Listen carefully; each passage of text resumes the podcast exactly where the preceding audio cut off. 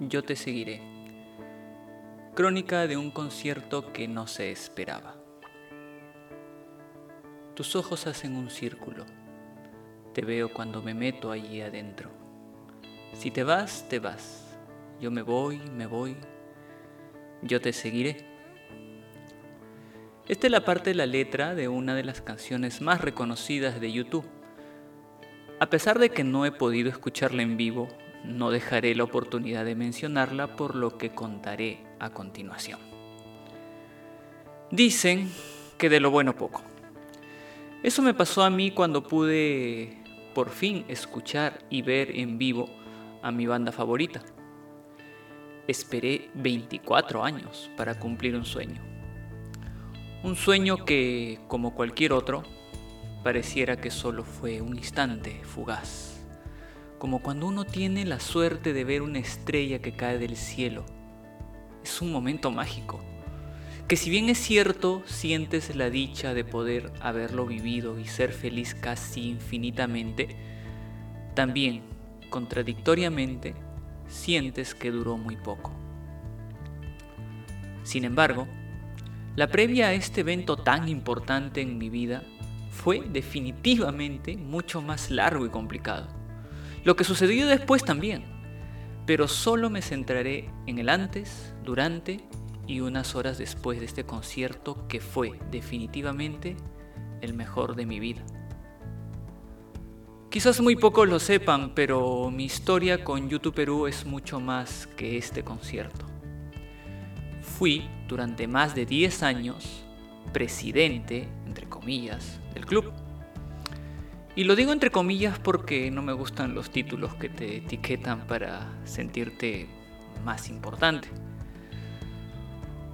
Cuando se oficializó la gira por los 30 años del Joshua Tree, creímos que la esperanza de ver a YouTube en Sudamérica se desvanecía como una bruma matinal.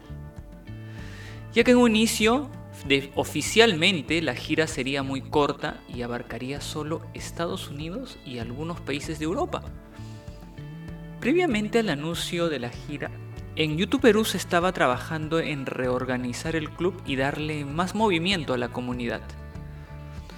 Tengo que mencionar aquí a Nigel Esquiafino, a Pedro Pineda, que fueron los primeros miembros del staff de esta era que empezó a trabajar en este proyecto.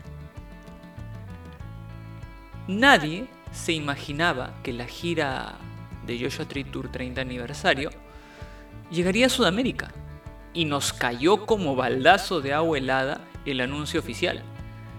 Más aún que se rumoreaba fuertemente la visita casi inminente a nuestro país. Las redes empezaron a explotar de información y cada día eran más fuertes los rumores. No podíamos creerlo. Trataba de estar muy calmado ante tremenda noticia. Fue muy difícil controlarla. A pesar de ello, la confirmación de que YouTube no pisaría suelo peruano me puso más triste de lo que podía imaginarme. Una ilusión destrozada, un sueño roto, la esperanza quebrada en miles de pedacitos. Muchos dirán, si realmente eres fan, haces todo lo posible por verlos en otro país. Para mí era más complicado factores que no necesariamente tengo que exponer hacían que esa frase no sea tan fácil de seguir. Sea como sea, pude mantenerme de pie ante tremendo golpe en lo más profundo de mi ser. Y poco a poco fue apareciendo una lucecita muy tenue que creció hasta hacerse una estrella radiante. Pareciera que el destino me tenía preparado ese momento. Momento que siempre llega, y llega cuando tiene que llegar, ni antes ni después. Todo el camino fue limpio, casi no hubo obstáculos. Es más, si lo sabían, algo sucedía que yo no movía ni un solo dedo para que salieran del sendero que me llevaría al momento cumbre ese sábado 14 de octubre del 2017. Primero, compré la entrada que al inicio solo lo podían hacer los chilenos con una tarjeta de ese país. La productora cambió de etiquetera y toda la gente fuera de Chile ya podía comprar las entradas. Segundo, compré los pasajes. Era quizás lo más complicado, por el precio. Incluso pensé ir en bus, aprovechando para hacer algo de turismo, pero económicamente no era una buena opción tampoco. Además la cantidad de días que tendría que disponer. Recuerdo que un Cyber Day y aproveché para comprar dos pasajes, ida y vuelta a un precio que no podía desperdiciar. Ya tenía el 80% del viaje asegurado. Por último, el hospedaje. Conseguí un departamento muy cerca del estadio, estratégicamente ubicado. Era perfecto. Compré dos pasajes, como mencioné, porque quería aprovechar y hacer el viaje con mi mamá. Para los más cercanos a mí, ya sabrán que este viaje fue demasiado especial con ella. Nueve meses después, ella falleció, producto de un cáncer al colon. Pasé dos días con ella conociendo Santiago. Fue muy feliz. Le encantó la ciudad Subió hasta lo más alto del Cerro San Cristóbal solo para ver a la Virgen que estaba allí. No me acompañó al concierto por las obvias razones de edad, pero para ella fue una experiencia que vivió a plenitud cada minuto. Nada más satisfactorio recordar a tu madre feliz con su hijo que también es feliz cumpliendo un sueño. Todo estaba preparado. El sendero estaba libre y sin obstáculos. Incluso en mi trabajo me dieron todas las facilidades. Después de 16 años allí, no esperaba menos de ellos. Ahora solo quedaba esperar el mes de octubre. Estaba cinco meses de tener mi primera vez con YouTube. Desde que se oficializó la gira por Sudamérica hasta el mismo día del concierto en Santiago, las cosas en YouTube Perú se movían a ritmo vertiginoso. Había que hacer muchas cosas para organizar, responder inquietudes, preparar coordinaciones, confeccionar polos, banderas, pines, etc. Para eso teníamos que recurrir a más gente. Por eso aprovecho para mencionar y sobre todo agradecer a todo el staff que trabajó arduamente para que todos los fans peruanos tuvieran una experiencia única e, inolvidable. Bueno, ellos son Pedro Pineda, Miguel Esquiafino, Carola Guzmán y Carlos Gutiérrez. La gente de fuera ni siquiera se imagina todo lo que hay detrás de la preparación de un evento así. Esta gente que nos acompañó en YouTube Perú es la mejor que le pudo pasar por esos días reuniones por aquí, coordinaciones por allá. Se hicieron tres grupos para que la gente coordinara y se informara de las condiciones en cada país. Argentina, Chile y Colombia. En la que yo estaba, la de Chile, el grupo de WhatsApp era intenso. Las notificaciones llegaban por montones y aumentaba mientras se acercaba el día. Solo en mi grupo éramos más de 200 personas la gente que llegaba primero nos iba informando del tipo de cambio, el tema de la movilidad, el clima, la comida, etcétera, etcétera. Ya en YouTube Perú teníamos experiencia con las dos giras anteriores, la del Vértigo y la, del 360. Pero esta desbordó toda expectativa. Sin duda, la gente es la que nos motiva a organizarnos para que se sientan seguros de tener información de primera mano.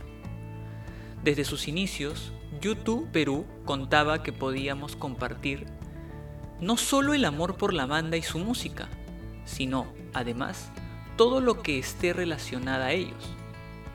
Un concierto no escapa a esta premisa.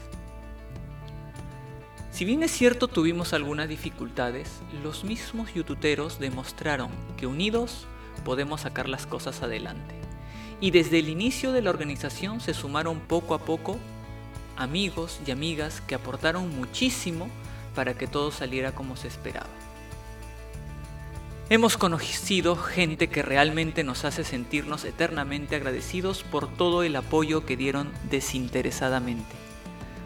Así también nacieron amistades que perdurarán por siempre. Faltando pocos días para el concierto ya mucha gente empezaba a viajar a Santiago y teníamos información de primera mano con reportes diarios varias veces al día. Por mi parte, llegué un miércoles a las 11 de la noche al aeropuerto. Como ya nos habían prevenido, saliendo te ofrecen taxis y movilidad en grupos llamados transfer. Opté por un taxi directo, ya era muy tarde y el celular de ese entonces que tenía una batería que se descargaba muy rápido. Cambié un poco de dinero para gastos primarios y nos enrumbamos al departamento que había ya separado con anticipación vía Airbnb. No podía quejarme, era lo mejor que pude haber conseguido y a un precio mucho menor que un hotel. Dos habitaciones, un baño, una sala comedor, cocina completa, sumamente acogedor. Cuando vuelva lo tendré muy en cuenta. A la mañana siguiente tenía programado visitar un poco la ciudad. Lo hicimos, claro está. Pero nos llegó información que desde ese jueves se iba a iniciar la cola para el ingreso en cancha y estar lo más cerca del escenario. Sinceramente nunca fue mi prioridad estar adelante, lo confieso. Yo solo quería experimentar vivir en vivo y en directo un concierto de mi banda favorita, sea donde sea. Pero hasta en eso, la diosa Fortuna me dio su mano y quizás algo más. El método que utilizó YouTube Chile fue casi idéntico al que estuvo utilizando en toda la gira. La gente llegaba, se registraba recibía un ticket con el número de orden de llegada y se podía retirar, teniendo que regresar dos veces al día para hacer tu respectivo check-in. Después de dar un paseo por el centro de Santiago durante casi todo el día y parte de la tarde, y después de dejar a mi mamá en el departamento, recién fui a reconocer el estadio y apuntarme en la lista. Número de orden 67. ¿67? ¡Wow! Estoy realmente muy cerca, me dije. Esperé un rato si llegaba un poco más de gente peruana, conocí a unos cuantos, me quedé un rato y me regresé a descansar. Esa tarde noche, si mal no recuerdo, conocí a Henry, Carolina y Godo. Sin saber, este último personaje, Godo, ya sabes, todo esto es joda, sería mi partner durante casi todo el concierto. Como mencioné, el check-in se tenía que hacer dos veces al día. Por lo tanto, al día siguiente, viernes, se tenía que ir en la mañana y regresar en la noche para el segundo check-in. A la mañana siguiente, vuelvo al estadio para hacer mi respectivo check-in matinal. Llevé unos bizcochitos, por cierto, los dulces chilenos son muy buenos. Que invité a todos los peruanos que nos encontramos allí. Recuerdo que ese día había quedado con encontrarme con Nigel. Me dijo que estaría temprano allí por el tema de un polo. Ya contará él en su propia crónica por qué nunca llegó a la hora. En fin, anécdotas de viaje. No puedo dejar pasar la oportunidad de contar que, mientras esperaba y compartía con la gente, a lo lejos, acercándose poco a poco, lentamente, llegaba un individuo con una maleta casi del tamaño de él. Estoy exagerando, pero déjenme ponerle su condimento a la historia. Directamente del aeropuerto, quien después, con el tiempo, hasta ahora, es un amigo con quien siempre se puede contar. ¿A quién me refiero? Me refiero a Nicolás Saavedra.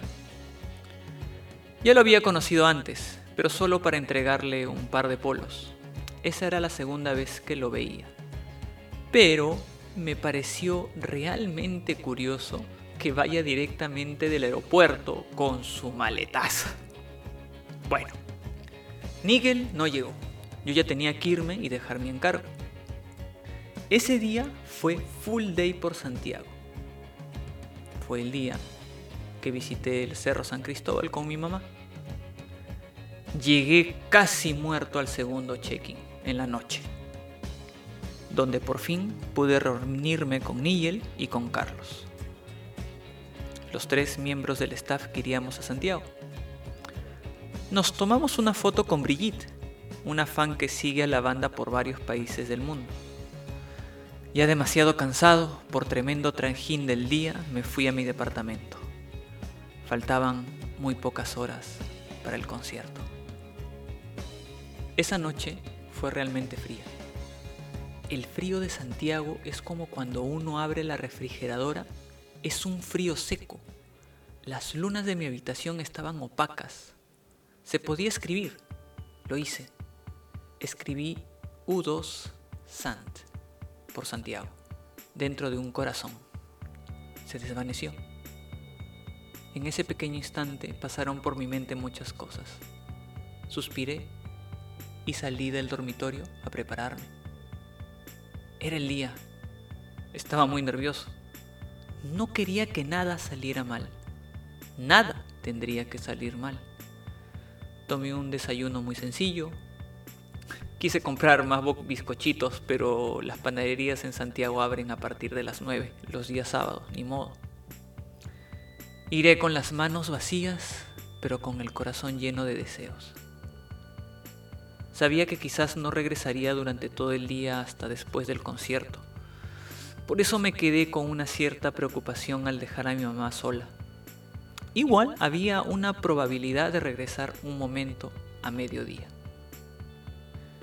Ya la noche anterior, la cola que en un primer momento se inició en la entrada principal del estadio la habían cambiado a otra zona, curiosamente por la avenida Pedro de Valdivia. ¿Presagio? No lo sé. Así que fui directamente a esa zona. El sol empezó a salir con fuerza y ya la gente estaba apostada uno detrás de otro alrededor del estadio. Fue el momento en que muchos de los peruanos en el grupo nos empezamos a conocer. Recorrí la cola para ubicar mi número de orden. Apenas lo encontré dejé dicho que yo estaba en ese lugar, mostrando obviamente mi ticket. No hubo ningún problema, todos sabíamos que funcionaba así. Mientras caminaba por toda la cola, encontraba gente conocida por grupos. Llegué a uno donde estaba Carlos, Godo, Edinson, Carolina y otros más. Estuve con ellos un rato cuando miro a la izquierda y a unos metros veo a una chica que me saluda. La reconozco. Era Alexandra Toledo. Ella había llegado varios días antes a Santiago y nos había informado muchísimo. Fue prácticamente nuestra corresponsal y representante de YouTube Perú. Me acerqué, estaba con Carmen Mamani y Nicolás, Estuve con ellos hasta prácticamente cuando nos dijeron que nos ordenemos porque entregarían unas pulseras. Estas pulseras eran importantísimas. Si tú no tenías esa pulsera, no podrías entrar. No importaba si solo tenías tu ticket. Desde ese momento el ticket solo sería un recuerdo más de la aventura. Lo que importaba desde ese momento era la pulsera. Ahora se pueden ir, nos dijeron. Vayan, asearse, almuercen, descansen un rato y regresan en un par de horas. Solo se respetará el orden de las pulseras. Casi toda la gente acató las órdenes automáticamente, menos los que teníamos que recién recoger las entradas. Sí, los que habíamos comprado desde fuera recién podíamos recoger las entradas el mismo día del concierto en las boleterías del estadio. Esto hizo que mi tiempo de receso durara menos. Ni modo. Seguimos con todo. Luego de recoger las entradas, me encuentro con Carmen Lozano. La había conocido recién ese día y nos había contado una historia realmente increíble. En pocas palabras, no tenía hospedaje y andaba con sus maletas andando por toda la ciudad. no podía dejar de ayudarla, así que le propuse guardar sus maletas en mi departamento. Y como viajaba en el mismo vuelo que el mío, luego del concierto las iría a recoger. Ella viajó con su hijo de 18 años. Nos encontramos y fuimos a dejar sus maletas. Quedamos en que si nos perdíamos en el estadio, ella me esperaría en el mismo departamento. Así fue.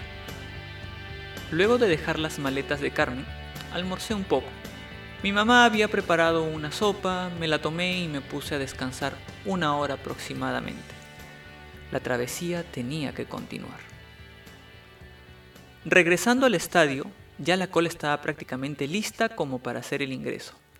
En cualquier momento nos dirían que íbamos a entrar. Paralelamente, en la puerta principal se estaban formando las colas para todas las demás zonas. Estas zonas empezarían a entrar unos 30 minutos después de nosotros. Así nos habían informado. Me encontré de nuevo con Ale, Carmen y Nicolás, hasta que nos dijeron que empecemos a ponernos en nuestros números. Cada uno cogía pedazos de cartón porque ya nos habían advertido que el sol sería inclemente adentro. Y así ocurrió. El tiempo que tomó ingresar al estadio me pareció realmente eterno. El sol ayudaba a que el malestar creciera y la ansiedad aumentara. Fue quizás uno de los momentos más estresantes de mi vida. Por fin, la cola empezó a avanzar. El corazón latía aceleradamente. Nos decían no corran, caminen, no corran, caminen. Así hasta que llegábamos al medio de la cancha. ¿Cómo poder describir tremenda emoción de ver imponente en escenario? ¿Qué palabras utilizar para mantener ese momento en el recuerdo? Desde ese instante creo que estuve en modo zombie. Cuando llegabas casi al centro de la cancha, podías ver a tu mano izquierda el escenario. Llegabas a un punto y recién podías volver a ese lado para poder ir directamente al escenario. Apenas volteo, empiezo a trotar un poco. Al lado derecho del árbol veo a Ale, Carmen y Nicolás. Un poco más al medio del árbol veo a Carlos, con todo un manchón. Decidí irme por ese lado. Carlos, que ya había tenido experiencia en conciertos, nos decía, siéntense, siéntense. Si están parados ya no podrán sentarse hasta que termine el concierto. Esa sola indicación nos ayudó un montón. Antes de sentarme, recuerdo que miraba a todos los lados. Esta vez volteo a la derecha y veo que Ale me pasaba la voz, diciéndome que tenía mi bandera. No sé en qué momento le di mi bandera. Con gestos le digo que la tuviera nomás. Igual siento que al final esa bandera es de los cuatro. Estuvo todo el concierto en la baranda. Es casi seguro que Adam, Bono y hasta Larry la vieran y no solo esa, sino muchas otras más banderas peruanas. Era momento de sentarse, acompañado del sol abrasador, con un buen grupo de gente peruana. Estábamos entrando a la última etapa. El sol, además de quemar, daba energía a ese motor incansable de nuestro pecho. Sentados en grupos entre 20 a 25 peruanos, todos juntos empezamos a conversar y esperar pacientemente el inicio del concierto, que empezaría con Noel Gallagher como telonero. De rato en rato, la seguridad del estadio nos pasaba agua para tomar. Yo solo tomaba un traguito. No quería que me dieran ganas de ir al baño en pleno concierto. Regresar al mismo sitio sería imposible.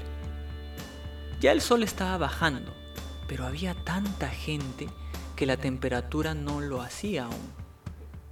En otras circunstancias, el frío de Santiago ya nos habría hecho abrigarnos más. Por fin empezó el concierto de Noel. Sinceramente solo quise escuchar las canciones de Oasis.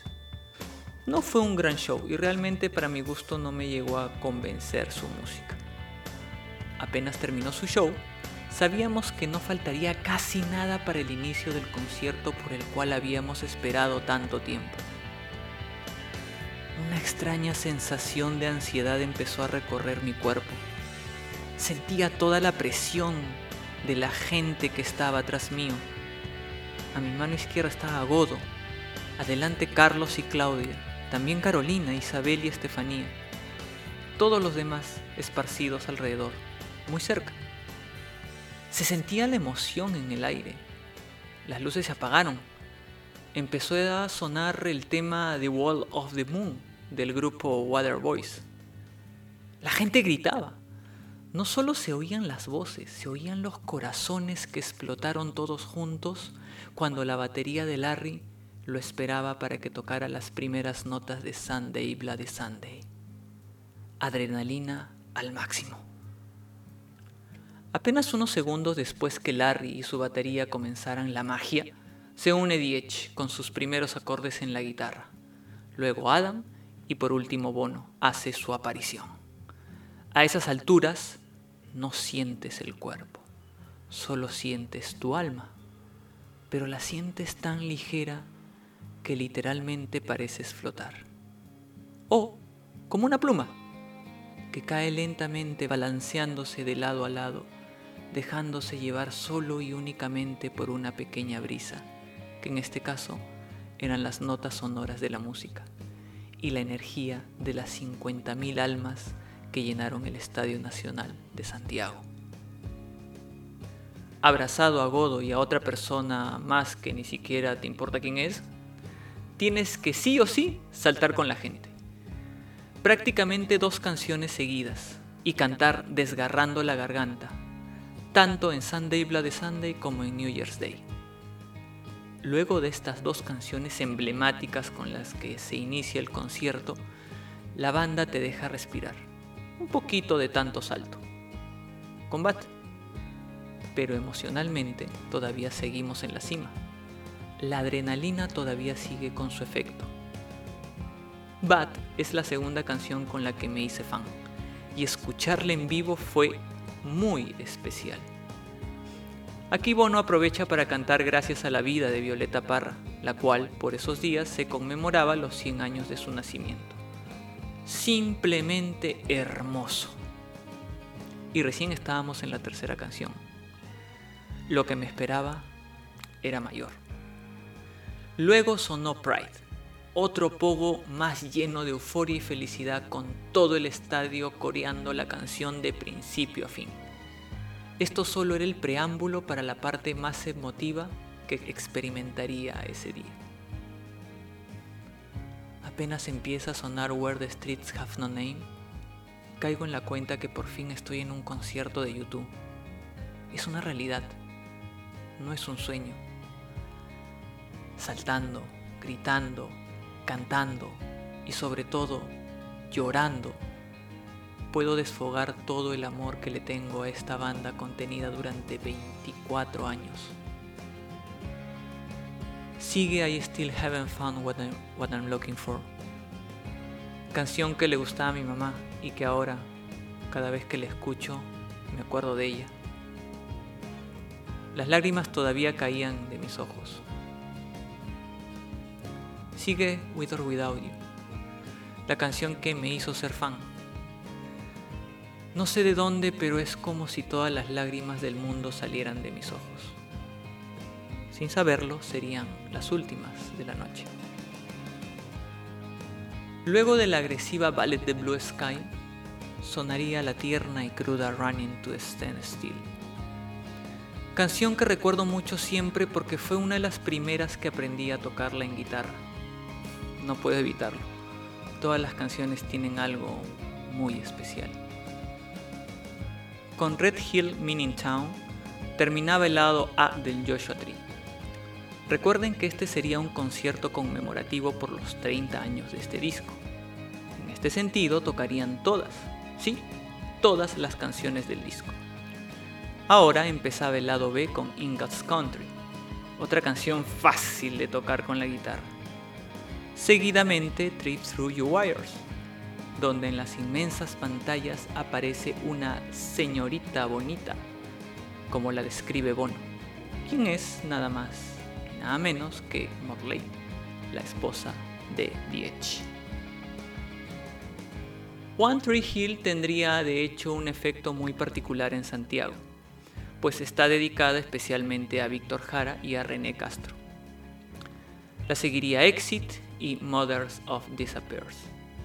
Esta última también muy especial ya que siempre se recuerda a las Madres de Mayo que lucharon incansablemente por los derechos de las personas que desaparecieron en la época de la dictadura. A estas alturas ya el tiempo transcurrido estaba dándome factura y creía que no iba a acabar el concierto en el mismo lugar donde empecé. Terminada la última canción del Joshua Tree, la banda desaparece por un momento para tomar un break. Nosotros también, aunque yo estaba a punto de tirar la toalla. Sin embargo, al iniciar los acordes de Beautiful Day, las últimas gotitas de adrenalina que poseía mi cuerpo salieron a brote para poder seguir hasta el final. Realmente no sé cómo pude soportar Beautiful Day, Elevation y Vértigo juntas. Ya ni siquiera podía sentir las piernas y los riñones parecieran que me querían estallar. Otro break, esta vez más pequeño, y el concierto aún no acababa. Faltaba algo más por disfrutar al máximo. You're the Best Thing About Me sería la única canción del último disco en estudio que tocarían esa noche, como para hacernos recordar que todavía tenían trabajo que hacer durante los siguientes años. Y lo hicieron, por cierto, hasta el 2019. Ultraviolet Light My Way fue la canción que eligieron para que Bono dedique unas palabras a favor de la importancia de la mujer y la erradicación de feminicidios. La banda decidió que en la pantalla se reflejaran las fotos de muchas mujeres que contribuyen y contribuyeron de alguna manera a la sociedad. No podía cerrarse el concierto de mejor manera que despidiéndose con la canción que tiene como mensaje la unidad y que ya es un himno para todos los YouTube lovers. One. No puedo negar que me dio un poco de envidia ver en toda esa gigantesca pantalla la bandera de Chile. Tuve que cerrar un rato los ojos y creer que la bandera de mi país era la que estaba ahí. Así terminó el concierto. Un concierto que jamás olvidaré. Aunque siempre pensé que estuve en modo zombie, como ya lo comenté hace un rato. La banda se junta y se despide del público asistente, agradeciendo la compañía y toda la buena vibra durante toda la noche. Se nota que están satisfechos. La performance fue notable. Empieza a sonar Stand By Me en versión de John Lennon y las luces empiezan a encenderse.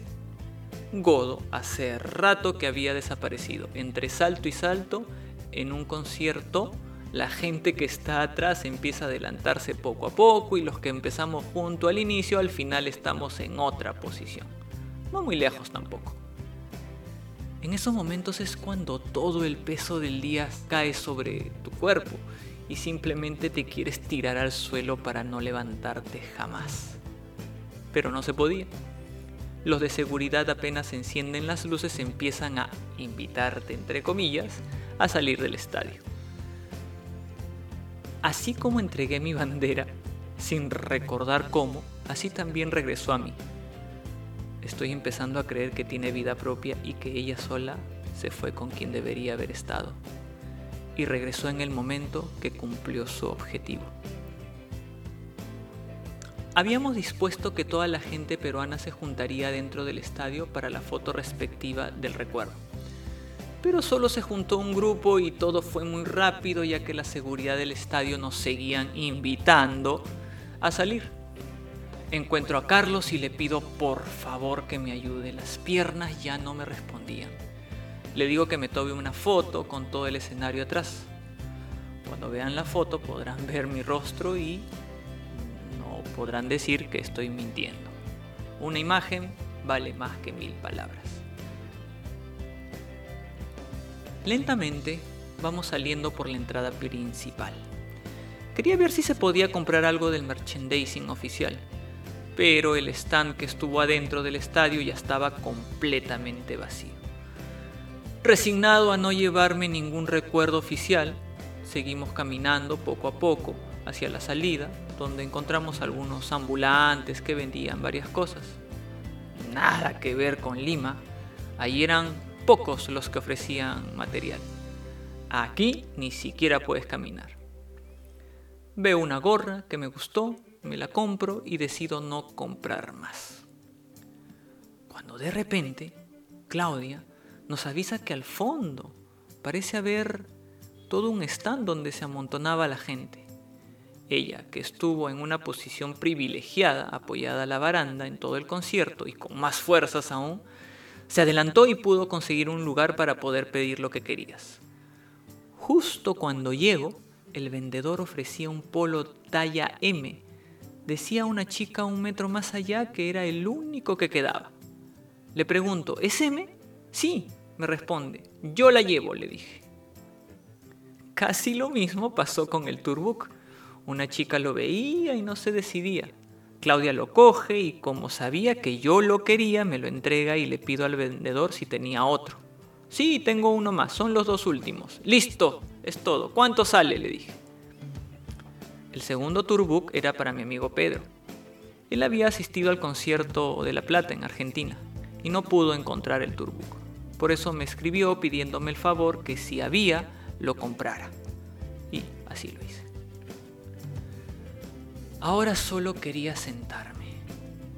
Ya saliendo de todo el complejo, compro una botella de agua que me costó mil pesos. No me pregunten a cuánto equivale en soles. Realmente en esos momentos no me importaba. Tomo un buen sorbo y busco dónde sentarme. Por fin, mi cuerpo puede sentir que descansa, aunque sea por unos minutos. Poco a poco la gente peruana se empieza a juntar a los pies del pilucho. Sí, la escultura que se encuentra a la entrada del estadio y que, es una réplica de bronce del discóbolo, aunque en una versión diferente a la clásica, ya que presenta su cuerpo erguido y no en posición de lanzamiento del disco. Luego me encuentro con Nigel y empezamos a coordinar para tomarnos la foto oficial. Jessica Yuta, una amiga, hace su aparición en esos momentos. Me abraza y me agradece por todo. Solo la había visto una vez y de una forma muy casual. Pero esa es otra historia. Sin embargo, reconozco que fue la expresión de agradecimiento que te hace sentir que la tarea se cumplió en cuanto a la participación de YouTube Perú se refiere. Empezamos a colocarnos para un video que mostraría que YouTube Perú estuvo en Santiago yo ya solo esperaba sentado a que mi cuerpo se repusiera lentamente. Habrá pasado algo de una hora para que algunos empiecen a organizar el post-concierto. Yo, así quisiera, no podía. Mi vuelo de regreso a Lima estaba programado para las 6 de la mañana. Y como todo el mundo sabe, hay que estar un par de horas antes en el aeropuerto. Así que me despido y voy al paradero a tomar mi bus que me llevaría al departamento donde no pude descansar lo que quisiera, ya que tenía que organizar las cosas para salir del aeropuerto. Dormí casi todo el vuelo. Y cuando llego a mi casa me tiro a la cama y no despierto hasta la noche a comer algo. Termino de comer y un par de horas después me vuelvo a acostar para no despertar hasta el día siguiente.